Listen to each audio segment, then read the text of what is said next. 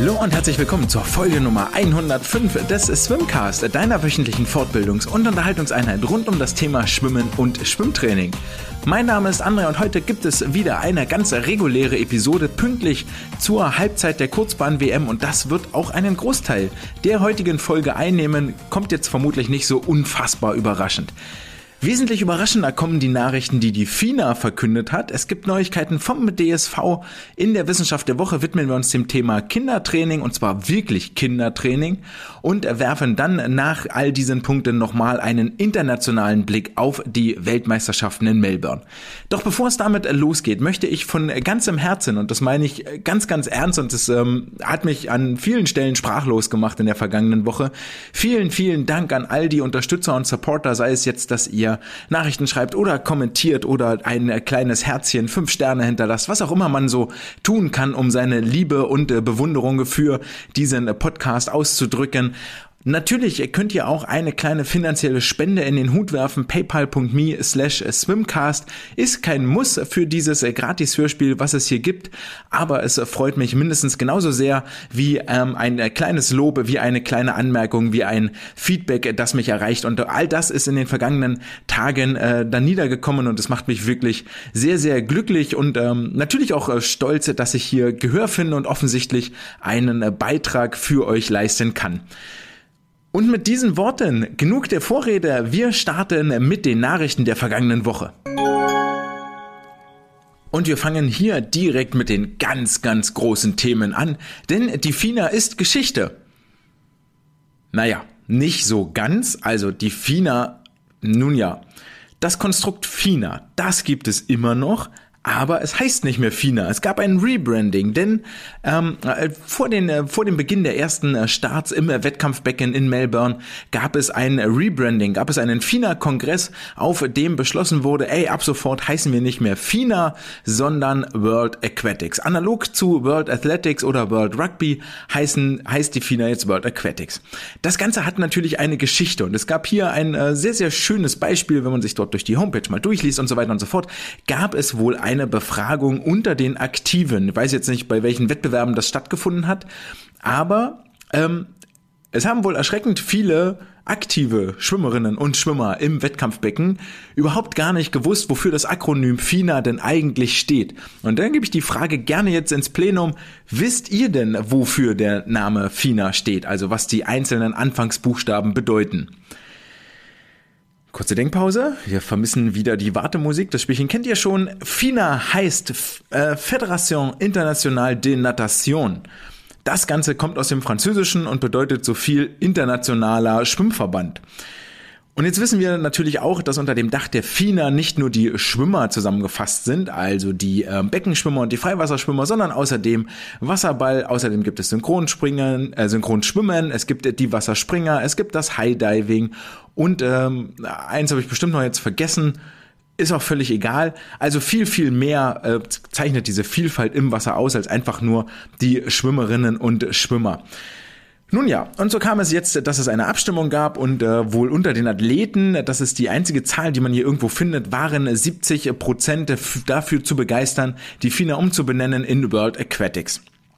Der ganze Spaß kam jetzt nicht so ganz spontan in einer Übernachtidee, das ist natürlich völlig klar, sondern war von langer Hand geplant. Sieht man unter anderem auch daran, dass das Logo schon einen Tag nach der äh, Mitgliederversammlung äh, direkt vorlag, die ganzen Social Media Kanäle damit voll gespammt wurden. Es gab ein Image-Video, es gab außerdem direkt als äh, neue Logo in verschiedenen Länderflaggen, in den verschiedenen Länderkoloriten zu sehen. Außerdem läuft schon äh, über die Seitenbande bei der Kurzbahn-WM der Schriftzug mit dem neuen Logo. Und all das äh, lässt darauf hindeuten, dass das wohl nicht in einer Nacht im Nebelaktion entstanden ist aufgrund einer Umfrage unter den Sportlern, dass die gar nicht wissen, was FINA heißt, sondern ähm, wie gesagt sehr, sehr lange schon äh, diskutiert und überlegt wurde. Nämlich sage und schreibe 18 Monate. Also anderthalb Jahre ist es her und ähm, das äh, Ganze äh, ja, fang, äh, genau, 18 Monate ist das schon her, äh, kurz hier verrutscht, äh, den Faden verloren. Ziel, genau das, was ich jetzt schon gesagt habe, mit World Aquatics, die Erweiterung des Portfolios des Internationalen Schwimmverbandes, ähm, der jetzt unter World Aquatics firmiert. Also nicht nur die Wettbewerbe, das High-Level-Schwimmen, das den High-Level-Sport abdecken, sondern auch ähm, sich dem Thema Schwimmen lernen mehr zu widmen ähm, und das ganze äh, Thema Schwimmen, Bewegung im Wasser als Steigerung der Lebensqualität zu vermarkten und auch zu begreifen, was ein äh, meinen Augen ein großer Fortschritt ist, wenn man sich dort weiter aufstellt, denn ähm, Ertrinken ist wirklich eine furchtbar, furchtbar, furchtbare Todesursache bei Kindern, die sich unfassbar leicht Anführungsstrichen leicht vermeiden lässt, wenn man den Kids relativ früh Schwimmen beibringt. Und das ist etwas, wo hier die ähm, World Aquatics jetzt auch ihren Schwerpunkt hinsetzen möchte. Auch der DSV hat da schon entsprechende Kampagnen durchaus mal gestartet. Außerdem gab es noch ein paar weitere Beschlüsse bei diesem FINA-Kongress. Unter anderem wurden neun Frauen auf einen Schlag ins FINA-Büro aufgenommen. Damit der Frauenanteil in der obersten Führungsebene von World Aquatics auf 38 Prozent gesteigert und das Ziel in den kommenden Jahren soll ein 50-50-Anteil sein, also so wie man das in einer modernen Welt und einer modernen Führungsstruktur auch erwarten sollte. Des Weiteren hat die FINA beschlossen, die Amtszeit ihrer Präsidenten zu beschränken. Auch hier ein wichtiger Schritt dahingehend, solche Alleinherrschaften, wie es jetzt unter anderem ja bei der FIFA der Fall ist, zu vermeiden, dass jemand einfach sich 20 Jahre oder noch länger an sein Amt klammert, mehr und mehr die Vetternwirtschaft einsetzt, sich die Taschen vollhaut. Das soll damit vermieden werden. Auch dafür gab es eine Mehrheit auf dem Kongress. Und zu guter Letzt wurde die Integrity Unit ins Leben gerufen, also ähm, boah, relativ schwieriger Übersetzung Übersetzung, ähm, Integrität, also dass es keine Mauscheleien, keine Absprachen und so weiter gibt, die wurde jetzt ins Leben gerufen. Und auch die hat eine Geschichte hinter sich. Hier illustriert man auch mal ganz gut, wie langsam solch ähm, bürokratische Mühlen malen. Gegründet wurde diese Integrity Uni beim Verbandskongress 2021 vor der Kurzbahn-WM in Abu Dhabi, also bereits vor einem Jahr. Besetzt mit Mitgliedern wurde diese Integrity Uni dann vor den Weltmeisterschaften 2022 in Budapest und wird jetzt am 1. Januar 2023 tatsächlich wirklich ihre Arbeit aufnehmen.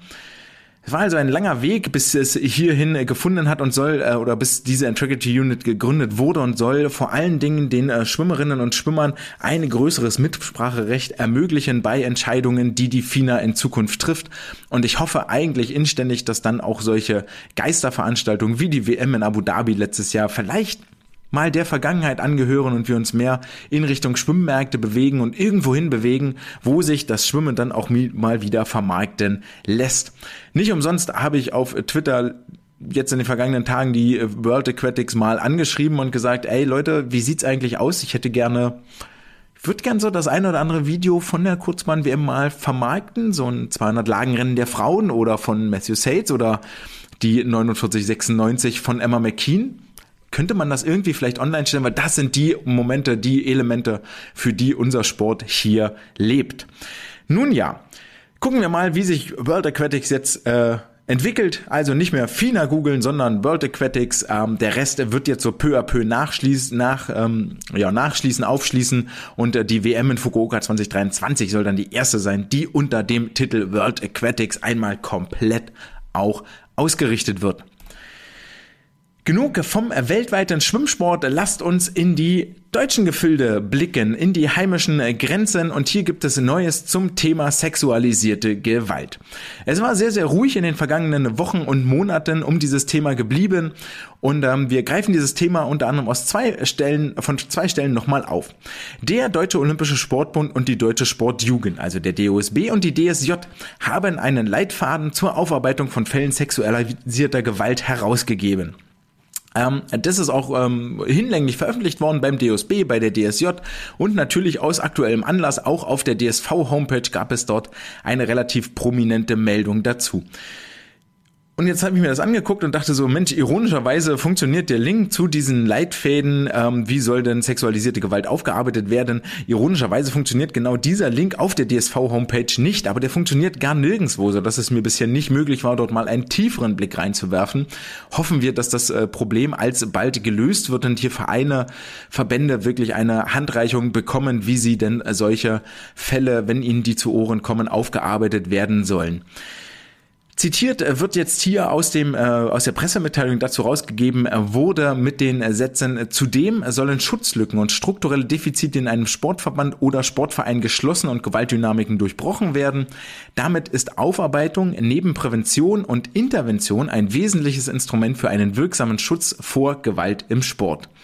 Also ein Thema, das uns alle angeht. Es muss ja auch nicht immer sexualisierte Gewalt sein, es kann ja auch psychische Gewalt sein, Mobbing und ähnliche Geschichten, wo wir als Übungsleiter, als Vereinsvorstände gefordert sind, einzugreifen, Haltung zu zeigen und dort gegen anzustehen, solche dysfunktionalen und ähm, ja, dysfunktional trifft's gut und vielleicht auch zerstörerischen Verhaltensweisen zu unterbinden, zu stoppen und hier erzieherisch tätig zu werden. Das Thema sexualisierte Gewalt ist jetzt natürlich beim DSV auch irgendwo ganz oben auf der Agenda aus naheliegenden Gründen und wir haben wahnsinnig lange nichts mehr gehört seit der Doku um den, äh, wo Jan Hempel wirklich äh, gravierende Vorwürfe gegenüber dem DSV erhoben hat. Und ähm, ja, der DSV hat äh, sich mit den Worten zitieren lassen, das soll die umfangreichste und eine, äh, ein Leuchtturmprojekt der Aufarbeitung sexualisierter Gewalt werden, wie es sie noch nie gegeben hat im äh, deutschen Sport. Und das sind äh, wirklich ähm, sind sehr, sehr, sehr, sehr markige Worte. Passenderweise gab es in, am vergangenen Mittwoch auch eine ausführliche Stellungnahme des DSV auf dessen Homepage. Den Link dazu findet ihr in den Show Notes. Für alle, die dort jetzt reinklicken und lesen, die Abkürzung PSG steht für Präventionsbeauftragte sexualisierte Gewalt, so habe ich mir das zumindest zusammengereimt. Wofür die anderen Abkürzungen in dem Text stehen, äh, erschloss ich mir jetzt nicht so ganz ähm, spielte aber im Großen und Ganzen für den äh, für das Verständnis dieses Textes auch keine Rolle. Ich möchte vor allen Dingen hier auf einen, also auf zwei Punkte möchte ich eingehen. Zum einen ähm, äußert sich der DSV auch zum Fall, dass äh, Stefan Lotz immer noch in Würzburg in der Umgebung der Schwimmhalle in den Räumen der Geschäftsstelle des SV Würzburg gesichtet wird und sagt hier, dass ihm äh, dort die Hände gebunden worden waren dass alles ausgeschöpft wurde, was ausgeschöpft werden kann, Entzug der Trainerlizenz, Verbot von Trainerarbeit ähm, und so weiter und so fort. Natürlich kann der DSV in den Räumen des SV Würzburg kein Hausrecht aussprechen, das ist völlig klar. Ebenso ist es auch laut gerichtlichen Auflagen durchaus erlaubt, dass Stefan Lurz dort in der Geschäftsstelle tätig werden darf. Es wurde damals lediglich in dem Gerichtsurteil untersagt, dass er keine Arbeit mehr am Beckenrand und hier auch ganz explizit am Beckenrand leisten darf. Allerdings und das ist der Subtext, der hier drin steht, es wurde nicht per se die Arbeit in Schwimmsporteinrichtungen untersagt. Und das ist durchaus eine Formulierung, die ich damals schon extremst komisch fand, extremst merkwürdig, weil ähm, da die Grenze natürlich wahnsinnig, Wortspiel, wahnsinnig schwimmend, wahnsinnig fließend ist. Also ähm, wo beginnt denn wirklich die Arbeit am Beckenrand und wo hört sie auf? Und ähm, wenn ich jetzt als Bahnemeister sitze, arbeite ich dann im Verein am Beckenrand oder nicht? Wenn ich in der Geschäftsstelle dort sitze und die Sportler an meinem Büro vorbeilaufen und ich sie sehe, ich mit ihnen in Kontakt treten kann, ich sie ansprechen kann, ist das Arbeit am Beckenrand oder nicht? Gehört das untersagt oder nicht? Oder wenn ich sage, ich habe eigentlich gar keinen Bock mehr auf Schwimmen, finde ich eigentlich blöd, ich gehe jetzt äh, zum, zum Kinderton, hm, auch das wäre legitim und erlaubt. Und ähm, auch da ließe sich problemlos ein äh, Konstrukt, das äh, Missbrauch fördert, vorstellen und konstruieren, völlig ohne wahnsinnig große Fantasie. Ähm, und das fand ich, fand ich damals schon extrem schwierig, dieses Urteil, das so derartig eng zu fassen. Ja, und äh, welche Konsequenzen das jetzt hat und mit welchen Problemen man sich deswegen jetzt rumschlägt, das sehen wir hier gerade, dass eben dort Stefan Lotz immer noch in Würzburg ähm, auf dem Gelände zu sehen war. Inzwischen wohl nicht mehr, der Arbeitsvertrag wurde aufgelöst, aber schlimm genug, dass es erst irgendwelcher Investigativrecherchen bedurfte, bis hier wieder eine Handlung stattgefunden hat.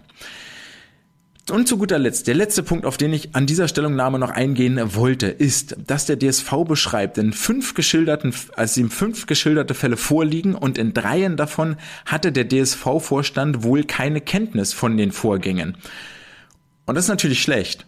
Ja, also wenn ihr irgendwie irgendwann jemals betroffen seid von Gewalt, Mobbing, in jeglicher, jeglicher Hinsicht euch extrem unwohl fühlt und sagt, nee, das ist hier nicht normal und das ist nicht, nicht gut, so sollte das nicht sein, es gibt mir kein gutes Gefühl, ähm, dann wendet euch irgendwo hin, redet, machtet den Mund auf zu offiziellen, am besten in schriftlicher Form, redet mit euren Eltern, redet mit Freunden darüber, je nachdem, wem ihr euch anvertrauen könnt und möchtet aber redet darüber. Nur wenn irgendjemand Kenntnis von etwas hat, kann er etwas aktiv dagegen tun. Ja, es macht keinen Sinn, jemandem Vorwürfe zu machen, wenn ich ihn nie informiert habe über die missliche Lage. Und das ist ganz, ganz wichtig. Mund aufmachen, reden, reden, reden mit Leuten, wo ihr Vertrauen habt, denen ihr euch anvertrauen könnt und lasst euch nicht einschüchtern, wenn sich etwas nicht richtig oder falsch anfühlt, dann sprecht das auch aus. Ende in diesem Themenkomplex. Wir haben viel zu lange und viel zu viel in diesem Jahr über diese schlimmen Themen geredet und ich würde viel, viel lieber über gute und schöne Sachen sprechen und dazu kommen wir jetzt. Es gibt nämlich auch äh, Positives vom DSV. Die Ausbildung der A-Lizenz hat begonnen. Ähm, seit, ich glaube, letzte Woche, vor zwei Wochen, oh, pff, jetzt äh, gefährliches Halbwissen, lange Rede, kurzer Sinn. Ähm, es werden wieder äh, Trainer auf den neuesten Stand des Wissens gebracht in insgesamt drei Blöcken. Das ist, glaube ich, die A-Lizenz, die aus dem, dem Jahr 21, 22 verschoben wurde, jetzt nach 22, 23. Hat äh, ewig gedauert. Natürlich, wir wissen alle, ja, Bildungsreferent in Urlaub äh, entlassen worden, ähm, gab es nicht mehr, Stelle war unbesetzt, lange leer. Jetzt gibt es äh, dort eine Doppelspitze mit Mundelsee und Vitaya, die sich dem Ganzen angenommen haben und haben jetzt hier die A-Lizenz auf die Beine gestellt. So, das Ganze wird in drei Blöcken durchgeführt, ähm, was natürlich ziemlich cool ist, weil sie A dadurch ein bisschen länger dauert, B ein bisschen Zeit vergeht. Nicht äh, wie bei mir damals eine Woche Köln und dann ähm, ist das Ding auch vorbei und dann weißt du alles, was es zu wissen gibt übers Schwimmen. So ist es nämlich bei weitem nicht. Die Blöcke finden in Magdeburg, Leipzig und Heidelberg statt, online und in Präsenz. Ähm, das, äh, ja, die Referenten sind äh, durchaus sehr namhaft, da kann man viel, viel lernen und mitnehmen. Sehr, sehr schön finde ich, dass sich das ähm, Portfolio auch ein bisschen aufgeweitet hat, dass es nicht nur ausschließlich um sportliche Aspekte geht, sondern auch um Aspekte am Beckenrand, sowas wie Marketing, Vermarktung. Ähm, dort wird äh, Maike Wellmann unter anderem referieren und ähm, ihr Wissen weitergeben, was sie hat, ähm, weil auch das gehört mehr und mehr mit dazu. Wenn wir den Schwimmsport nach vorne bringen wollen, dann müssen wir sichtbar werden und irgendeine Art von Branding entwickeln. Und dass das hier unter anderem mit aufgegriffen wird, ist mir wahnsinnig positiv aufgefallen. Wie sinnvoll natürlich Online-Seminare ähm, sind, wenn alle in einem Raum sitzen und auf dem Bildschirm starren, so stelle ich mir das zumindest gerade vor. Ähm, sei mal dahingestellt, aber wenn man dafür einen äh, hochrangigen, einen namhaften Referenten gewinnt, der vielleicht keine Lust hat, nach Heidelberg zu fahren, aber bereit ist zu referieren, dann soll das etwas sein, was man gerne, gerne in Kauf nimmt, solange das auch in einem vernünftigen Dialog und interaktiven Format gestaltet ist. Wir alle sind ja in den letzten Jahren an Online-Fortbildungen und ähnliches gewöhnt. Online findet auch der Großteil des nächsten Blockes statt, zumindest was in meiner Warte hier ähm, passiert, und zwar der Wettkampfrückblick auf das vergangene Wochenende beziehungsweise in die vergangene Woche. Wir starten regional europäisch und hier gab es einen neuen deutschen Rekord zu vermelden am vergangenen Wochenende. Auf der Kurzbahn stellte die SG Essen einen neuen deutschen Rekord auf über die 10 mal 100 Meter Delfin. In 10 Minuten 32,50 absolvierten die 10 Schwimmerinnen hier die 1000 Meter Delfin und äh, dürfen sich somit eine Urkunde demnächst übers Bett heften. Wenn man das runterbricht, ist das so roundabout 1,03 für jede Schwimmerin, was ich auf der Kurzbahn dann doch eine beachtliche Leistung finde, hier zehn äh, Schwimmerinnen zusammenzustellen, die diese Leistung vollbringen können. Die SG Essen hat dann natürlich die Breite und die Anzahl an äh, jungen Athletinnen und äh, ja, Athletinnen in dem Falle. Deswegen Chapeau, Hut ab, herzlichen Glückwunsch, neuer deutscher Rekord. Und dann gibt es noch einen Wettkampf aus regional-europäischer Sicht, wo das Europäische etwas mehr ins Bild kommt. Und zwar gab es den Dreiländerkampf, äh, bei dem Landesauswahlen aus Bayern, die Landesauswahl aus Hessen gegen die Nationalauswahl aus Österreich antreten. Bei den Herren ging es vom Jahrgang 06 bis 10, glaube ich, und bei den Damen von 07 bis 11 oder auch bis 10, Männer 06 bis 09 egal, die Ältesten waren 06 beziehungsweise 07, ähm, waren hier in Österreich unterwegs und sind in Wien um die Wette geschwommen. Wahnsinnig schöne Stadt. Ich weiß nicht, wie viel Zeit die äh, jungen Aktiven hier hatten, sich dort auch mal in der Gegend etwas umzugucken und eine Mozartkugel zu essen. Aber ähm, worum es mir hierbei eigentlich geht, ist, äh, dass äh, dieser Dreiländerkampf jetzt innerhalb kürzester Zeit vor allen Dingen für die Hessen die ähm, der dritte Wettkampf in Folge war und diese Wettkampfbelastung macht sich dann doch bemerkbar. So ähm, gingen einige Sportlerinnen und Sportler hier von den deutschen Kurzbahnmeisterschaften in Wuppertal direkt äh, rüber ins nächste Schwimmbad zu den hessischen Kurzbahnmeisterschaften, um dann, um dann jetzt hier beim Dreiländerkampf wieder auf den Startblock zu steigen. Am Beispiel einer Alina Bajevic, die nun aus Bayern kommt, aber dafür vergangene Woche in Prag unterwegs war, da nochmal mit zwei deutschen Rekorden glänzen konnte, dann die Woche über in Prag geblieben ist und jetzt weiter nach Wien fuhr, um hier ihre Landesfarben, die blau-weißen, zu vertreten, sieht man relativ deutlich, was diese Belastung dann doch auch bei einem 13-jährigen Mädchen für Folgen und für Konsequenzen hat, denn sie war bei weitem, das muss man ganz deutlich sagen, bei weitem nicht so schnell wie bei ihren Auftritten in Wuppertal in der Schwimmoper, wo sie ihren ersten Titel in der offenen Klasse gewinnen konnte über die 200 Meter Delfin. Da fehlten ja jetzt schon einige Sekunden zu diesen Bestzeiten und das ist Ausdruck dessen, ja, Wettkämpfe, Wettkämpfe, Wettkämpfe. Wir können aber nicht erwarten, dass es dann auch wirklich bei jedem Wettkampf ähm, absolute Höchstleistungen gibt, sondern müssen jeden Wettkampf so für sich bewerten. Ist dann hier jetzt relativ schwierig, wenn man da gar kein Bildmaterial hat, wie es jetzt vorwärts ging oder ähnliches, aber die Trainer, die dort am Beckenrand vertreten waren, werden das schon ordentlich gemanagt haben. Unter anderem waren das für die bayerischen äh, Sportlerinnen und Sportler Olaf Bünder und Fabi Schwingenschlögel, die sich hier die Ehre gegeben haben, also durchaus ein bisschen Prominenz, die dort mit in die österreichische Hauptstadt gefahren ist.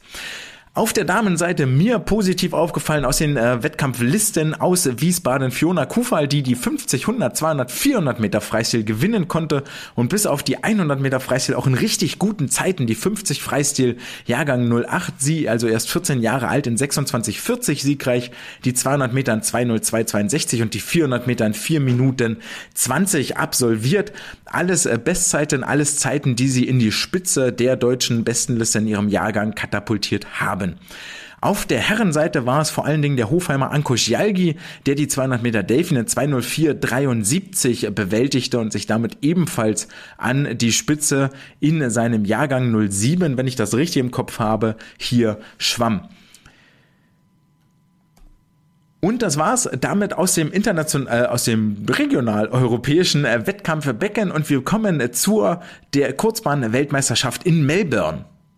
Ein kleines, aber feines Team ist in Melbourne unterwegs, das äh, ja vor allen Dingen schon im Vorfeld eigentlich ziemlich große Leistungen erwarten ließ. Zumindest äh, legte das nur mein Bauchgefühl nahe und die Entwicklung der Wettkämpfe oder der Wettkampfergebnisse aus den vergangenen Jahren. Also wir sind ja inzwischen möchte mal fast sagen, seit der, ähm, seit der Abu Dhabi WM, vielleicht auch schon seit Olympia 21, so ein bisschen davon weg, dass wir Angst haben müssen, können die Deutschen jetzt bei den Höhepunkten ihre beste Leistung abrufen? Davon sind wir inzwischen weg und können ziemlich sicher davon ausgehen, ja, beim Höhepunkt, da wo es um die Wurst geht, da wo die Medaillen verteilt werden, da wo es wo man im Scheinwerferlicht so richtig leuchten kann, da packen auch die deutschen Sportlerinnen und Sportler nochmal eins drauf. Und diese Vorfreude sollte sich tatsächlich auch bestätigen. Ähm, Lasse Frank unter anderem als äh, Coach, als Betreuer hier mit unterwegs dabei, ebenso mit äh, am äh, Start der Hamburger Stützpunkttrainer Tobias Müller, die hier ihre Athletinnen und Athleten offensichtlich sehr, sehr gut im Griff haben. Ähm, Tobi Müller war ja auch beim äh, Weltcup drüben in Indianapolis und Toronto mit unterwegs, um unter anderem den Kontakt zu Marius und äh, zu Marius Kusch, zu Joscha Salcho und zu Anna Elend herzustellen, ähm, sodass hier alle auf bekannte und vertraute Gesichter treffen, mit denen sie schon mal zusammengearbeitet haben. Und das soll sich tatsächlich auszahlen. Zur Halbzeit. Heute ist äh, Donnerstagmorgen, das heißt, wir haben schon drei Wettkampftage hinter uns. Mit Freitag, Samstag, Sonntag folgen noch drei Wettkampftage. Sieht das eigentlich ziemlich gut aus, weil wir tatsächlich auch im deutschen äh, Lager schon ein Edelmetall gewinnen konnten. Aber der Reihe nach. Es begann alles am Mittwoch mit Angelina Köhler, die über die 50 Meter Delfin im Vorlauf in 25,85 das erste Mal in ihrer Karriere unter der magischen 26 Sekunden Marke blieb und weil es so schön war, nicht nur mit diesem einen Start wieder nach Hause fliegen sollte, sondern noch einen zweiten Start über die 50 Delfin gewann. Es gab nämlich ein Dreifach-Ausschwimmen. Es waren drei Sportlerinnen, die hier zeitgleich ins Ziel schwammen und es ging um den Platz Nummer 16, also den letzten Platz im Halbfinale. Und hier war es dann aber ein wenig weiß ich nicht, Nerven, Erschöpfung, schwierig zu sagen. 26.05 belegte sie von den drei Ausschwimmerinnen dann auch den dritten Platz und verpasste somit das Halbfinale. Aber mit neuer Bestzeit und das erste Mal unter 26 Sekunden und mehr kann man dann auch gar nicht verlangen. Bestzeit ja sowieso das alleroberste Ziel, wenn man hier bei solchen Höhepunkten auf den Startblock steigt und deswegen wird auch Marius Kusch schon nach drei Tagen mit einem richtig dicken Grinsen aufwachen und ziemlich zufrieden sein mit den Leistungen, die er ins Wasser bringen konnte. Über die 50 Meter Delfin schwamm er nämlich erst im Vorlauf in 22.19 eine neue Bestzeit, konnte die nochmal steigern auf 22.14 im Halbfinale, qualifizierte sich damit als Sechster für das Finale am darauf folgenden Mittwoch, wo er in 22.17 als Siebter anschlug. Und hatte hier bei diesem 50 Meter Delfin Finale, es war, wir erinnern uns, der zweite Wettkampftag, hatte da schon vier Starts hinter sich und er war also über, im Finale dann das fünfte Mal auf dem Startblock zu finden. Respekt und Chapeau für diese Wettkampfleistung etwas, das auch auffällt, dass sich mehr und mehr deutsche Sportler viele Starts zutrauen, sich der Verantwortung oder Verantwortung sich dieser Belastung auch stellen und offensichtlich im Training auch explizit darauf hinarbeiten und dafür ähm, streben, dafür, dafür leben, dafür ja auch schwimmen. Was war der andere Start, die anderen Starts, die Marius hier noch hatte? Wir kommen damit nämlich zur 450 Lagen Mixed Staffel, wo das deutsche Team in der Rückenstrecke mit Ole Braunschweig, in der Bruststrecke mit Anna Elend, in der Delfinstrecke mit Marius Kusch, in der Freistilstrecke mit Angelina Köhler unterwegs war. Und der Vorlauf ließ schon Großes erahnen, wo sich das Team auf dem zweiten Platz fürs Finale qualifizierte und dann in 1.36.61 durch das Finale pflügte, ganz, ganz knapp tatsächlich nur auf dem vierten Platz landete hinter der niederländischen Staffel. Es war Angelina Köhler als Kraulschwimmerin, die hier der ähm, dem Niederländer, der männlichen Konkurrenz, ähm, den Vortritt lassen musste und sich leider geschlagen geben musste. Gar kein Vorwurf von dieser Seite, denn dieser vierte Platz ist, glaube ich, viel, viel mehr, als man ganz am Anfang für das deutsche Team erwartet hätte. Das heißt auch, dass die Deutschen an dieser Stelle 1,2 Sekunden unter dem alten deutschen Rekord angeschlagen haben, der glaube ich aus dem Jahr 2017 stammt, also auch schon einige Jahre auf dem Buckel hat und gar niemanden mehr hier in der Staffel sieht, der den damals mit aufgestellt hatte. Und dann ging das Warten los, denn die Ergebnispräsentation, die die FINA slash World Aquatics. Hier am Ende, ähm, also die Ergebnisliste, die sie dann präsentieren im Fernsehen, dauerte dann doch erschreckend lange. Und das ist immer ein fatales Zeichen. Wenn das sehr, sehr lange dauert, dann gibt es etwas zu bemängeln.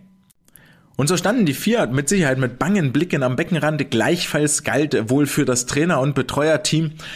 Und ähm, man weiß ja nie, wie es ausgeht. Das ist ja nur klar, irgendwann wird wohl irgendjemand disqualifiziert werden. Und es waren insgesamt zwei Staffeln, die disqualifiziert wurde, nämlich die drittplatzierten Niederländer, was dem deutschen Team die Bronzemedaille beschert hätte. Aber da waren dann noch ein Wechselfehler beim deutschen Team, der ebenfalls eine Disqualifikation nach sich zog, sodass auch dieser vierte Platz nie irgendwo offiziell in den Ergebnislisten leider, leider auftauchen wird.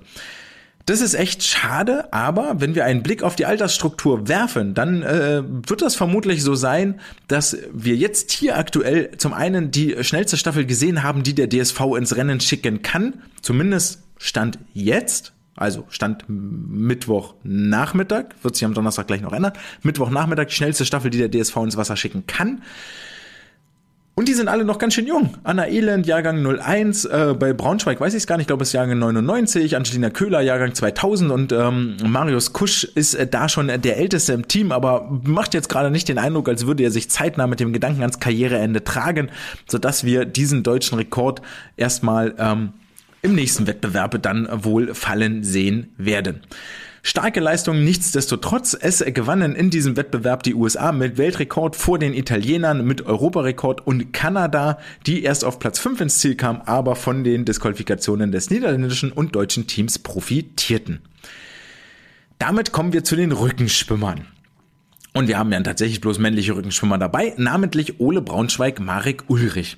Und alle beide, also Ole hat ja wirklich schon ein sehr, sehr gutes Jahr hinter sich und Marek so, hm, na, na, na, möchte jetzt hier ordentlich die Saison zu Ende bringen und das erscheinen beide auch auf ihrer jeweiligen Ausgangssituation das absolut Beste rauszuholen.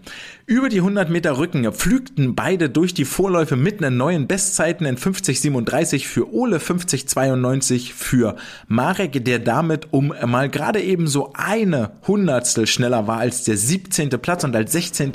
ins 100 Rücken Halbfinale schwamm. Beide stellten eine neue Bestzeit auf. Äh, Marek blieb 13. unter seiner alten Bestzeit, belegt damit jetzt Platz 5 der deutschen Bestenliste Ole blieb ebenfalls unter seiner alten Bestzeit und belegt jetzt aktuell Platz 3 der deutschen Bestenliste und überholt damit einen gewissen Thomas Rupprath, der ja auch nicht so völlig unerfolgreich war in seiner Karriere. Wir sahen also beide am Dienstagnachmittag noch oder deutscher Zeit Dienstag früh 9.30 Uhr im Wasser starten. Im Halbfinale ging es dann für Ole in 50-55 nicht mehr ganz so schnell. Ebenfalls für Marek in 51-12 nicht mehr ganz so schnell. Platz 12 und 16 damit für die beiden. Und beide haben eigentlich die gleichen Schwächen, sollten sich mal zusammentun und einen Delfin Kick Workshop besuchen. Denn die Tauchphasen sind tatsächlich das, was ihnen ein besseres Ergebnis in diesen Halbfinals verhagelt hat. Möglicherweise sogar die Teilnahme am Finale. Es ging weiter am Mittwoch Nacht deutscher Zeit, nee, Donnerstagnacht deutscher Zeit, Donnerstagvormittag deutscher Zeit über die 50 Meter Rücken. Beide wieder im Vorlauf richtig schnell unterwegs. Ole 23,25, Marek 23,28, Platz 11, Platz 14. Beide mit Bestzeit im Becken in Melbourne unterwegs. Im Vormittags- oder im Finalabschnitt ging es dann heute Morgen um 10 ungefähr, 10 Uhr 30 für beide ins Becken. Für Ole hieß das nach 23,08 Sekunden, also nochmal fast zwei Zehntel schneller. Das ist richtig, richtig viel auf so einer kurzen Distanz. Ähm, Neue Bestzeit immer noch Platz 11. Das heißt, auch die Konkurrenz ist ja in der Lage, sich vom Vorlauf zum Halbfinale, zum Finale zu steigern. Das ist ein altbekanntes Lied. Auch das können die deutschen Sportler inzwischen. Und für Marek heißt es Halbfinale 23.03 stoppte die Uhr für ihn. Am Ende bedeutet das Platz 7. Also die 500 zwischen Marek und Ulrich bedeuten am äh, zwischen Marek und Ole bedeuten ganz am Ende vier Plätze Unterschied und das Finale für Marek Ulrich aus Leipzig. Herzlichen Glückwunsch dazu, ein wahrlich versöhnlicher, jetzt schon versöhnlicher Abschluss dieses für ihn so beschwerlichen Trainings- und Wettkampfjahres. Jetzt versteht ihr auch, warum die 450 Lagenstaffel am Mittwoch die schnellste war, die wir damals hätten ans Rennen schicken können. Jetzt wissen wir, mit Marek wären wir sogar noch mal vielleicht 500 schneller gewesen als mit Ole. Aber wer hätte das denn vorher auch ahnen können?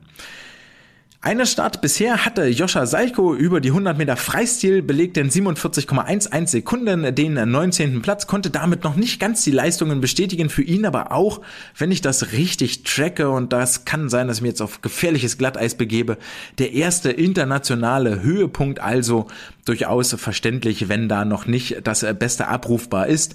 Zwei Starts kommen noch, 50 Freistil, 200 Freistil am Abschlusstag. Da geht's ja dann wirklich um, äh, da kann man ja dann wirklich gar nichts mehr verlieren. Da kann er nochmal all out gehen. Und damit äh, kommen wir abschließend zu unseren beiden Brustschwimmern Anna Elend und äh, Lukas Mazerat, die ja in der Vergangenheit schon richtig viel ähm, für richtig viel Freude gesorgt haben. Und äh, vor allen Dingen Anna Elend, mit ihr möchte ich beginnen, ist inzwischen in ihrer ganz, ganz eigenen deutschen Brustschwimmliga angekommen. Da gibt's wirklich weit erstmal niemanden, der ihr auch nur ansatzweise das Wasser reichen kann. Es gibt einige, die ihr demnächst vielleicht das Wasser werden reichen können, aber aktuell wirklich niemand. 100 Meter Brust Vorlauf, 1.04.53 für Anna, damit auf dem sechsten Platz. Das ist so eine Zeit, eine halbe Sekunde über ihrem deutschen Rekord. Okay, das ist schon ganz schön flott, aber jetzt auch nicht so, dass man da ähm, umfällt und sich ärgert, das nicht gesehen zu haben. Und nichtsdestotrotz ist diese Zeit immer noch fünf Zehntel unter dem alten deutschen Rekord. Also eine richtig richtige Hausmarke. Im Halbfinale dann etwas schneller, 1.04.46, Platz 8. Und da wurde schon ein Problem deutlich und sie zitterte sich hier echt so ein bisschen ins Halbfinale. Denn ein bekanntes Problem, und ich habe mal ein Fragezeichen dahinter geschrieben, Taktik, man weiß es nicht. Die ersten 25 Meter sind extrem langsam. Es macht dir das Leben halt schwer tatsächlich, wenn du nach der ersten Bahn so eine halbe Körperlänge hinter dem Rest des Feldes bist, dann wird's einfach dünn. Da muss dir richtig was einfallen lassen, wie du das wieder aufholst. Und auch in dem Interview nach der Langbahn-WM in Budapest war ja zu hören, dass sie hinten dran war, hinter der Konkurrenz und sich dachte, okay, jetzt musst du aber nochmal wirklich Gas geben auf der zweiten Rennhälfte. Und das ist eine Taktik, die sich möglicherweise für die 100 Meter so peu à peu etabliert. Und ich weiß nicht, wie happy ich damit als Zuschauer bin, weil mir rutscht da das Herz in die Hose. Und das kann auch echt anders ausgehen. Da hat nicht viel gefehlt und Anna wäre gar nicht im Finale dabei gewesen. Sie hatte nach den ersten 25 Metern im Halbfinale auf die Top 3 aus diesen Halbfinals schon sechs Zehntel Rückstand. Und das ist, das ist echt eine ganze Ecke. Ähm, oder sechs Zehntel nach den, hm, vielleicht auch sechs Zehntel nach den 100 Metern. Das klingt irgendwie plausibler als nach einer Bahn. Lange Rede, kurzer Sinn. Der Finalplatz für Sie heute am Donnerstagmorgen um 9 Uhr, nee, um 11 oder so. Ach Gott, ist auch völlig egal. So. Finale. Bahn 8, Außenseiterchancen, aber wir wissen inzwischen, die 100 Meter Brust der Frauen sind ein irre, irre enges Feld. Da kann ähm, jeder der acht hat dort eigentlich eine Siegchance. Es sei denn, es schwimmen Ruta Mayotite und Lily King vorne weg. Das war abzusehen, dass die beiden äh, dort eigentlich dann auf der Kurzbahn etwas abseits des Feldes sind und das sollte sich auch hier bestätigen. Ähm, Anna ihrerseits hatte ein Rennen, bei dem sie wirklich gut dran war. Zur Halbzeit lag sie auf dem vierten Platz, nach der ersten Bahn, glaube ich, auch so auf dem vierten Platz und das war schon ziemlich gut und ist ein starkes Zeichen, dass sie da das Problem angeht, ne, sich nicht so viel hinten ranhängt. Und ähm, vorne entwickelte sich aber ein irre spannendes Duell zwischen Ruta Mayotite, der Litauerin, äh, Olympiasiegerin 2012 und Lily King. Ähm, was für King das bessere Ende hatte, die vor allen Dingen auf den letzten fünf Metern hier noch vorbeiziehen konnte, in 1.02.67 gewann. Eine Zehntel dahinter schlug Ruta Majotite an, Anna Elend dann am Ende in 1.04.05. 300 unter ihrem alten deutschen Rekord, also absolute Topleistung hier im Finale beim Top-Event abgerufen auf dem vierten Platz.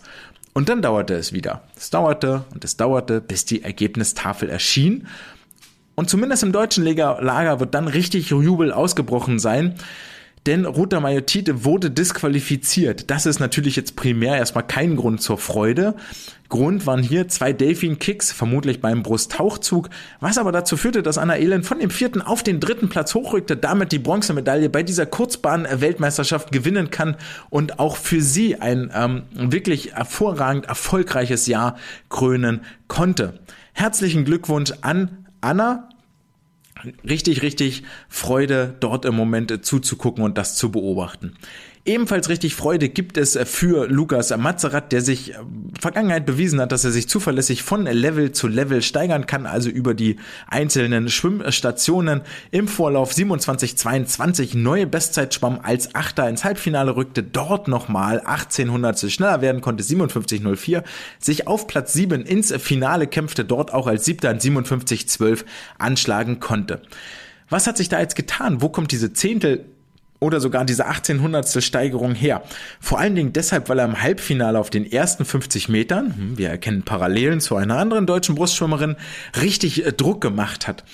Ähm, Im Finale, so im Vergleich, war er auf den ersten 50 Metern dann zwei Zehntel langsamer als im Halbfinale. Und wenn wir final schlussendlich bedenken, dass er nur 800 langsamer war als im Halbfinale, hätte ich da mal so einen groben Ansatzpunkt, wo ich vielleicht hingehen würde.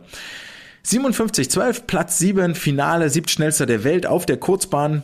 Das ist eigentlich nicht so schlecht. Das würde ich mir mal auf den Briefkopf irgendwohin mitnehmen und einem zukünftigen Sponsoring-Partner vorlegen. Soweit, so gut. Bisher die Starts der deutschen äh, Schwimmerinnen und Schwimmer und da kommt ja noch einiges. Da ist es noch ein Marius Kusch über die 100 Meter Delfin, dann ist es noch eine Anna Elend über die 200 Meter Brust, über die 50 Meter Brust. Es ist ein Marek Ulrich im Finale über die 50 Rücken. Es ist die 4x100 Lagen Mixstaffel, die nochmal für Furore sorgen darf. Also es gibt reichlich Gründe, die uns da am Wochenende um 9.30 Uhr zum Beginn der Finals vor den äh, Laptop-Bildschirm zwingen werden. Und das war's jetzt erstmal aus dem Wettkampfbecken. Wir kommen zur Wissenschaft der Woche. Die Wissenschaft der Woche ist ein Thema, ein Paper mit dem wundervollen Titel 200 Meter Front Crawl Performance over a Training Season in 12 Years and Underage Group Swimmers. Growth and Kinematics Effects. Das Ganze ist erschienen im September 2022, das ist noch gar nicht so lange her, war mir gar nicht so bewusst beim Raussuchen. Eine brasilianische Forschergruppe um Fiori, Zacca und Castro hat sich hier zusammengefunden und das Ganze im Revista de Ecusa, Revista de Educação Física veröffentlicht. Willkommen beim Portugiesischkurs mit André. Worum geht's hier? Wir ahnen es schon aus dem Titel, man mag es kaum glauben. Es sind, äh, je jünger die Schwimmer, desto leichter sind sie zu trainieren, habe ich mir aufgeschrieben. Ähm, rein aus einer Trainerperspektive relativ simpel. Die Erfolge kommen ja quasi auch so automatisch. Ähm, die zunehmende Erfahrung im Medium Wasser trägt seinen Teil dazu bei. Ja, wir machen Techniktraining, wir machen Konditionstraining, der Stoffwechsel passt sich an, Sportler finden raus, wie atmet man dann am besten. Und schlussendlich, was immer wieder als Faktor angeführt wird, sie wachsen natürlich auch. Ja, die Armspannweite nimmt zu, sie werden größer, sie werden kräftiger. Ich muss da nicht viel tun, außer ihnen gut zureden und immer mal wieder zu einem Wettkampf melden. Die werden quasi von selbst schneller. Und jetzt wissen wir auch aus der Wachstums- oder aus der Biologie, jeder dieser Faktoren, also Stoffwechsel, Kondition, Koordination, Wachstum, all diese Sachen, jeder dieser Faktoren hat sein persönliches Window of Opportunity, nennen sie es hier, also sein bestes Lernalter. Und ähm, was aber wenig untersucht ist, ist eigentlich, wenn ich bei diesen jungen Schwimmern und Schwimmerinnen bin, ähm, was trägt denn von dem, was dort schwimmerisch passiert, überhaupt zu einer Leistungsentwicklung bei? Also wenn ich mir 20 Sportler angucke, jetzt in dem Fall waren es 19, 11 Mädchen, 8 Jungs, wenn ich mir die angucke, dann werden die natürlich schneller über den Saisonverlauf. Aber diese Schnelligkeit ähm, korreliert das damit, dass nur die schneller werden, die auch einen Wachstumsschub kriegen? Oder werden die schneller, die lernen, sich schneller zu bewegen? Werden die schneller, die eine größere Zykluslänge entwickeln? Wer profit, also warum wird man denn jetzt hier eigentlich schneller? Und das ist das, was sie sich angeguckt haben. Sie haben also über eine Saison hinweg die 200 Meter Zeit von diesen Sportlerinnen und Sportlern angeguckt und dabei den Einfluss verschiedener ähm, Faktoren untersucht, unter anderem des Entwicklungsstatuses, den sie, kurzer Exkurs, man kann da natürlich sagen, ja, okay, du bist jetzt irgendwie in der Pubertät, weil du kriegst langsam äh, Bartwuchs und solche Geschichten. Oder man sagt, äh, okay, du bist jetzt pubertäre Phase ist gerade mittendrin, nämlich beim Peak Height Velocity. Das ist der Moment, wo die Kinder und Jugendlichen ihren Wachstumsschub erfahren, also wo sie innerhalb kürzester Zeit richtig, richtig viel wachsen. Das ist dieser PHV. Und das kann man auch als ähm, Indikator für den Maturation Status, also für den ähm, ja, Erwachsenenstatus heranziehen. Außerdem haben sie sich äh, kinematische Merkmale angeguckt, also wirklich schwimmspezifische Merkmale, Frequenz, Zuglänge, Stroke Index und anthropometrische Merkmale, also sowas wie Körpergröße, Spannweite, Gewicht, Sitzhöhe und die Beinlänge. Huh. Wir kommen auf diese Faktoren gleich nochmal zurück. Kurzer Funfact, die Sportlerinnen und Sportler haben drei bis fünfmal pro Woche trainiert, dabei ein bis zwei Kilometer pro Einheit gemacht, also echt nicht so viel, waren im Durchschnitt aber tatsächlich auch nur zehn Jahre alt, also wirklich sehr, sehr jung. Brasilianische Trainingsgruppe, man weiß jetzt nicht, was aus denen wird, ob das wirklich Leistungszentrum ist, welchen Anspruch die Gruppe hat, aber wir nehmen das jetzt mal so hin. Und dann haben die ähm, Forschenden hier insgesamt vier 200 Meter Tests gemacht. Einmal zum Trainingsstart, dann nach elf Wochen am Ende des ersten Makrozyklus, nach 37 Wochen am Ende des zweiten Makrozyklus und nach insgesamt 47 Wochen am Ende des dritten Makrozyklus. Inwiefern so eine Zyklusierung in diesem jungen Alter überhaupt sinnvoll ist, weil sie dann hier in diesem Paper auch nochmal von Taperphasen sprechen und so, Huh, das sei mal ganz weit abseits gestellt. Dinge, die ich so auf gar keinen Fall machen würde. Um die geht's hier aber auch. Das ist nicht die Saisonplanung, sondern Entwicklung. Warum werden die überhaupt schneller? Dafür haben sie die 200 Meter Leistung an FINA-Punkten gemessen. Überraschenderweise, sie verbessern sich über die gesamte Saison, ähm, werden also schneller, erhöhen ihre Geschwindigkeit und die entscheidende Frage ist jetzt eigentlich, warum? Und da führt man dann hinter all diese Daten und, und Punkte, die man dort erhebt, ja, Schwimmzeit, Körpergröße, wer wächst denn wie überhaupt über die Saison, wie viel werden sie größer, wie groß nimmt die Armspannweite zu, wie ist die Frequenz, wie ist und bla bla bla. Mit all diesen Datenpunkten führt man dann Statistiken durch, errechnet Korrelationen und ähm, guckt sich das an. Also dann kannst du dir halt quasi angucken, okay, ich habe hier die Schwimmzeit und äh, bringe die mal in Zusammenhang. Die Schwimmzeit wird schneller und ähm, passiert das dann hauptsächlich, weil sie vielleicht sich schneller bewegen, weil die Zykluslänge zunimmt. Und dann äh, berechnet man dann so Korrelationen und findet dabei raus, dass ähm, lediglich kinematische Veränderungen zu einer Leistungssteigerung führen. Also Veränderungen in der Frequenz, in der Zuglänge, in der Schwimmgeschwindigkeit und schlussendlich dann auch im Stroke-Index, der ja Zuglänge mal Geschwindigkeit ist, glaube ich. Mhm. Oder Frequenz mal Geschwindigkeit. Oh Gott, keine Ahnung. Also Stroke Index. ist. Lest das nach von mir aus. Ähm, also, nur diese kinematischen Geschichten äh, sorgen dafür, dass die Sportler hier schneller werden. Also gar nicht, wenn man jetzt ähm, die Leistungsentwicklung mit dem äh, Wachstum korreliert, also mit der Größe, dann findet man dort überhaupt keinen Zusammenhang. Also ähm, die Sportler verbessern sich, egal ob sie wachsen oder nicht, ganz plakativ gesagt. Ja, die können auch bei der gleichen Körpergröße bleiben, die werden trotzdem besser. Klar, aus einem Trainingseffekt heraus und ähm, der Effekt wird aber nicht größer, wenn die Sportler wachsen. Ja, man müsste ja dann eigentlich erwarten, okay, wenn ein Sportler wächst, dann wird er schneller, weil er trainiert und er wird schneller, weil er wächst. Und das schlägt sich hier nicht nieder. Also ja, nur weil jemand mehr wächst, dann wird er nicht automatisch schneller. Überraschend. Ähm, jetzt möchte man aber natürlich völlig zu Recht anführen, naja, Moment mal, also eine Zykluslänge hängt ja schon wesentlich vom Körperbau ab. Wer lange Arme hat, der wird wohl auch äh, mit einer geringeren Frequenz genauso schnell schwimmen wie jemand, der kurze Arme hat. Und wenn ich dann also wachse, dann irgendwie Zuglänge und so weiter und so fort. Das ist richtig. Ähm, das stellten sie auch fest in ihrer Untersuchung. Die größten und schwersten Schwimmerinnen und Schwimmer, die ebenfalls auch die größte Armspannweite hatten, waren die, die am Ende die besten Zeiten erreicht haben. Klar, das ist das, was wir auch bei den deutschen Jahrgangsmeisterschaften immer wieder sehen, dass ja selten jemand, der mit 1,40 Meter auf einmal deutscher Meister über die 200 Meter Freistil wird. Ja, es sind meistens die, die mit 1,80 Meter größer sind als die Referenzleute in ihrer Trainingsgruppe. Jetzt versuche aber mal als Trainer eine Armspannweite zu trainieren. Ich kann die ja schlecht links und rechts am Handgelenk festbinden und mal kräftig ziehen und das mache ich achtmal die Woche und dann werden die Arme länger. So funktioniert das ja nicht. Das machen wir nicht.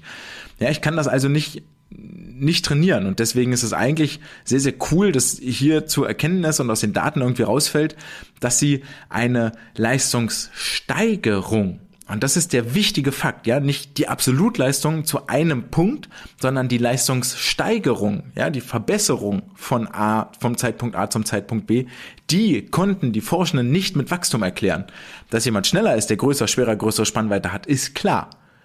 Aber deswegen hat er nicht automatisch eine größere Leistungssteigerung. Ja? Die kommt durch Veränderungen in der Bewegung, also Frequenz und Co.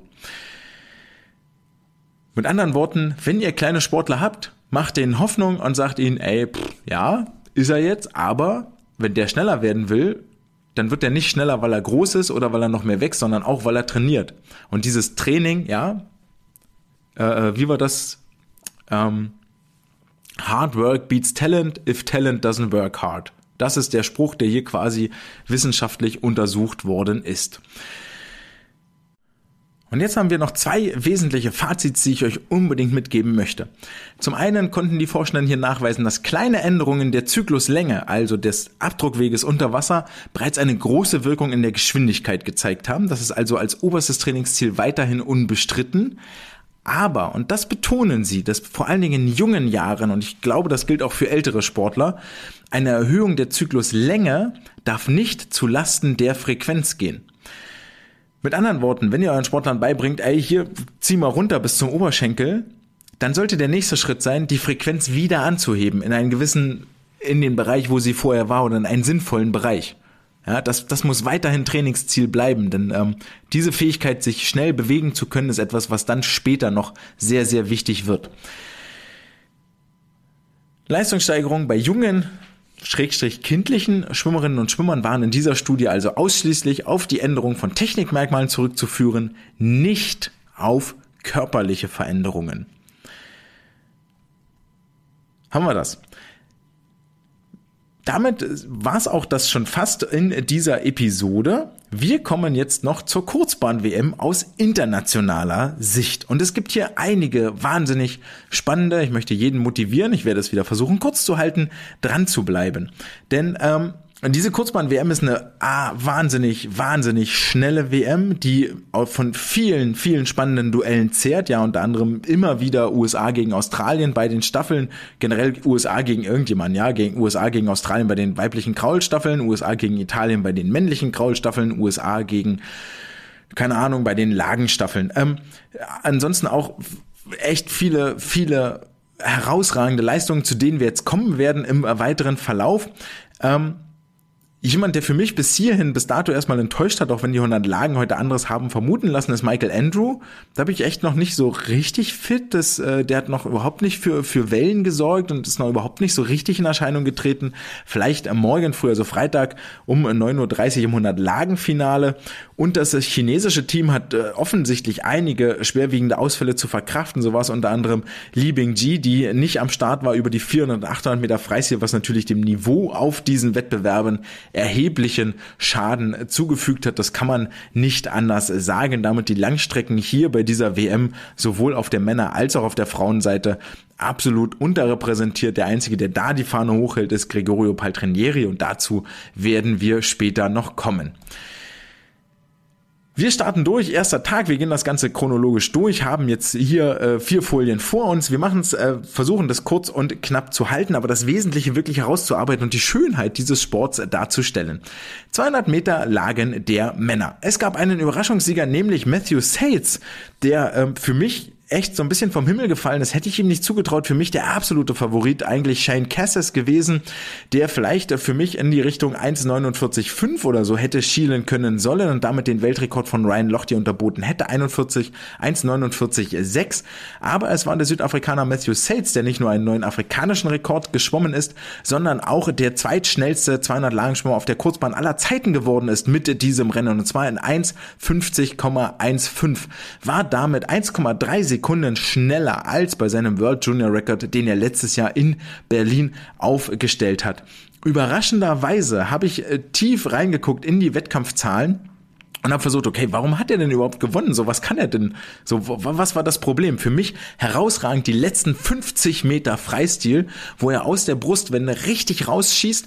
Und da sieht man ganz, ganz klar, dass er in der Unterwasserphase der Konkurrenz die entscheidenden Meter abnimmt oder Zentimeter sogar schlussendlich aber auch in dieser Kraulstrecke nicht der Beste war. Er war dort nicht der Schnellste. Er war nicht der Beste in Brust. Er war nicht der Beste in Rücken. Er war nicht der Beste in Delfin.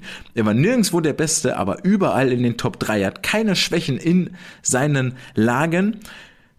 Im Gegensatz zu einem Cassis, der bei Brust noch äh, deutlichen Nachholbedarf hat und gewinnt deswegen dieses Ding. Und zwar in 1,50-15. Ähnlich wie Ryan Lochte, der auch keine Schwächen hatte. Ähm, wie gesagt, erste Kraulbahn war für mich extrem überragend. Für mich auch fast der einzige, der da auf den letzten 25 Metern noch richtig schwimmen konnte, der richtig Druck hatte, der richtig Pace hatte. Zumindest sah das optisch so aus, auch wenn die Zeit das nicht wiedergibt. Das war für mich, habe ich Riesenprobleme gehabt, das übereinzubringen. Wenn ihr nochmal die Möglichkeit habt und die FINA slash World Aquatics das irgendwie nochmal zur Verfügung stellt, das war ein wirklich, wirklich krasses Rennen, diese 200 Lagen, unbedingt nochmal angucken. Die 200 Meter Lagen der Frauen waren genauso krass, weil es vorne einen Dreikampf gab vor dem Rest des Feldes, nämlich ähm, Kate Douglas, Alex Walsh und Kelly McKeon hatten sich schon nach den Rückenstrecken derartig vom Feld abgesetzt, dass klar war, die drei machen die Medaillen unter sich aus und äh, schwimmen in 20212 für Kate Douglas, 20337 für Alex Walsh und 20357 für Kelly McKeon. Auf Platz 2, 3 und 4 in der besten Liste aller Zeiten. Also sie sind mit ihren Zeiten die zweite, dritt und viertschnellste 200 Langzeit jemals geschwommen. Nur Katinka Hostschuh war irgendwann mal schneller gewesen. Auch dieses Duell, ich würde viel dafür geben, wenn ich das nochmal im Real Life angucken könnte. Gib uns das. Lieber Videogott, gib uns das. 400 Freistil der Frauen, erstes Finale am diesem Dienstag, erstes Gold für Australien. Lenny Pallister gewinnt in 3,55,04, ist damit tatsächlich acht Zehntel schneller als äh, Li Bingji im letzten Jahr in Abu Dhabi. Nun ja, 3,55 ist eigentlich eine ganz coole Zeit, haut inzwischen aber wirklich niemand mehr so richtig vom Hocker. Die 400 Freistil haben sich derartig famos entwickelt, dass es unfassbar ist, hier ähm, wirklich noch Schritt zu halten und ich glaube, wir sind da noch lange nicht am Ende angekommen. Vielleicht aus deutscher Sicht ein bisschen schade. Isabel Gose verpasst vermutlich eine Medaille. Sie hält den deutschen Rekord mit 3,58,91 und das hätte für den dritten Platz gereicht. Hm, ärgerlich. Hoffen wir, dass sich das lohnt und nächstes Jahr in Fukuoka auch Edelmetall rausspringt, wenn dann unter anderem eine Katie Ledecky, eine Ariane Titmus und eine Summer McIntosh ebenfalls ihren Hut in den Ring werfen, eine Li Bingji mit dabei ist und vielleicht auch eine Lani Pallister man hier auf dem, äh, auf der Rechnung haben muss und dann ist mit Isabel Gose schon Platz 6, Platz 5, Platz 4 eigentlich ein absolutes Ausrufezeichen gelungen. Es ging weiter mit den 1500 Freistil der Männer. Gregorio Paltrinieri gewinnt und macht hier ehrlich gesagt nicht viel mehr als nötig. Das sieht ähm, eigentlich ganz witzig aus, weil es permanent ein spannendes Duell ist. Aber ich habe immer das Gefühl, dass er jederzeit dieses Ding beherrscht und sich am Ende des Tages freut, dass er mit 10.000 Dollar mehr zurück nach Italien fliegen kann. Die 800 Freistil kommen ja auch noch. Wir beenden den Wettkampftag mit zwei Staffeln, 4x100 Freistil weiblich, 4x100 Freistil männlich. Und beide Beide lassen einem die Augen aus dem Gesicht fallen. Es sind die 4x100 Freistil der Frauen, die eigentlich nach drei Schwimmerinnen schon entschieden sind. Die amerikanische Staffel schlägt mit knapp einer oder wechselt mit knapp einer Sekunde Vorsprung auf die Schlussschwimmerin, wo bei den Australiern Emma McKean ins Wasser springt. Und die holt diese eine Sekunde in einer Dominanz auf. Heidewitzka, also wirklich war diese letzten 100 Meter, ich will sie noch mal sehen. Also man muss sich das vorstellen, diese eine Sekunde ist etwas mehr als eine Körperlänge inzwischen bei, bei, bei dem Tempo, könnte sogar noch mehr sein. Und es holt Emma auf, Zug um Zug, Bahn um Bahn, Wende um Wende und holt es eigentlich nicht nur auf, dass man sagt, wow, letzten vier Meter Nailbiter, das ist jetzt hier richtig knapp, wer das Ding gewinnt. Sie überholt die amerikanische Schwimmerin und schlägt mit acht Zehntel Vorsprung an. Also ist fast zwei Sekunden schneller und die USA schicken hier beileibe ja kein, keine Laufkundschaft ins Wasser. Und dann guckst du auf den Split und siehst 49, 96 stehen. Das erste Mal ever in der Geschichte des Schwimmsports, dass eine Frau unter 50 Sekunden splittet. Das ist der Wahnsinn. Das ist der absolute Wahnsinn. Die 3,25,43, dass die Australier damit den Weltrekord um 1,1 Sekunden unterbieten, verkommt an dieser Stelle tatsächlich zur Randnotiz. Ich möchte dieses 100 Meter Freistilrennen malen und mir an die Wand hängen. Das ist der unfassbar, was da passiert ist im Wasser. Und wir werden auch später gleich nochmal auf die 100 Meter Freistil bei den Frauen kommen, wo ja heute früh das Finale war, da werden wir auch nochmal kurz drüber reden. Ne, das machen wir nicht heute, das machen wir nächste Woche. Dann erzähle ich jetzt das kurz dazu. Diese 100 Freistil von Emma McKean, wenn die dann im Einzel guckt, im Vorlauf lang, locker, cruisen. Halbfinale, lang, locker, cruisen. Sie macht also habe es jetzt nicht ausgezählt, aber es sieht aus, als würde sie zwei Züge weniger machen als die Konkurrenz und mit einer Leichtigkeit über das Wasser schweben. Das ist also wahnsinnig lange nicht mehr gesehen. Das ist echt ästhetisch alleroberste Spitze. Wenn ihr die Möglichkeit habt, Halbfinale 100 Freistil Frauen angucken, macht das. Emma McKean, absoluter Traum, wirklich. Gewinnt dann natürlich heute auch die 100 Meter Freistil, wird Weltmeisterin, muss sich da Shiban Horhi erwehren, 49,77 ihre Zeit, 49,87, vielleicht auch 67, 77, völlig egal. Ähm, die Zeit von Horhi, ähm, damit sind sie 15 langsamer als der Weltrekord von ähm, Kate Campbell den sie aufgestellt hat, kommt aber auch zur Randnotiz, weil hier für mich diese Eleganz von Emma eine kleine Schwäche wird. Ich hätte gerne, dass sie da in so einem Moment, ähnlich wie in der Staffel, dass sie das kann, hat sie hier gezeigt, dass sie theoretisch eine 50-3, 50-2 schwimmen kann, hat sie hier gezeigt, ähm, dass sie das an der Stelle mehr ins Wasser bringt. Aber ich glaube, da ja, die, der Ofen ist dann irgendwann noch aus. Also nach, nach diesem Event hier überhaupt noch ähm, emotional in der Lage zu sein, ähm, unfassbar. 400 Freistil der Männer. Die Italiener siegen mit Weltrekord 302,75, 28 Hundertstel drunter geblieben und damit auch 1,9 Sekunden vor den Australiern.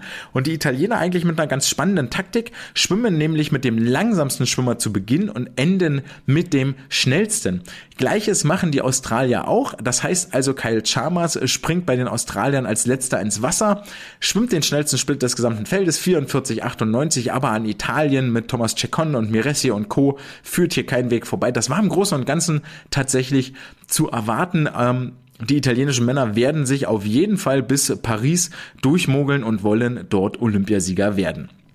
Interessant in diesem Finale der sechste Platz. Den belegt nämlich die Mannschaft aus Spanien. Und ehrlich gesagt, ich kenne da nicht einen einzigen von, dass ich jetzt sagen würde, klar, dass die Sechster geworden sind. Ist doch logisch. Guck mal hier, der kann gut schwimmen, der ist ins Halbfinale gekommen, ja nix. So, also Spanien taucht da eh so ein paar Mal auf in diesem, diesen Weltmeisterschaften, wo ich denke, hm, er wächst da vielleicht so langsam wieder was.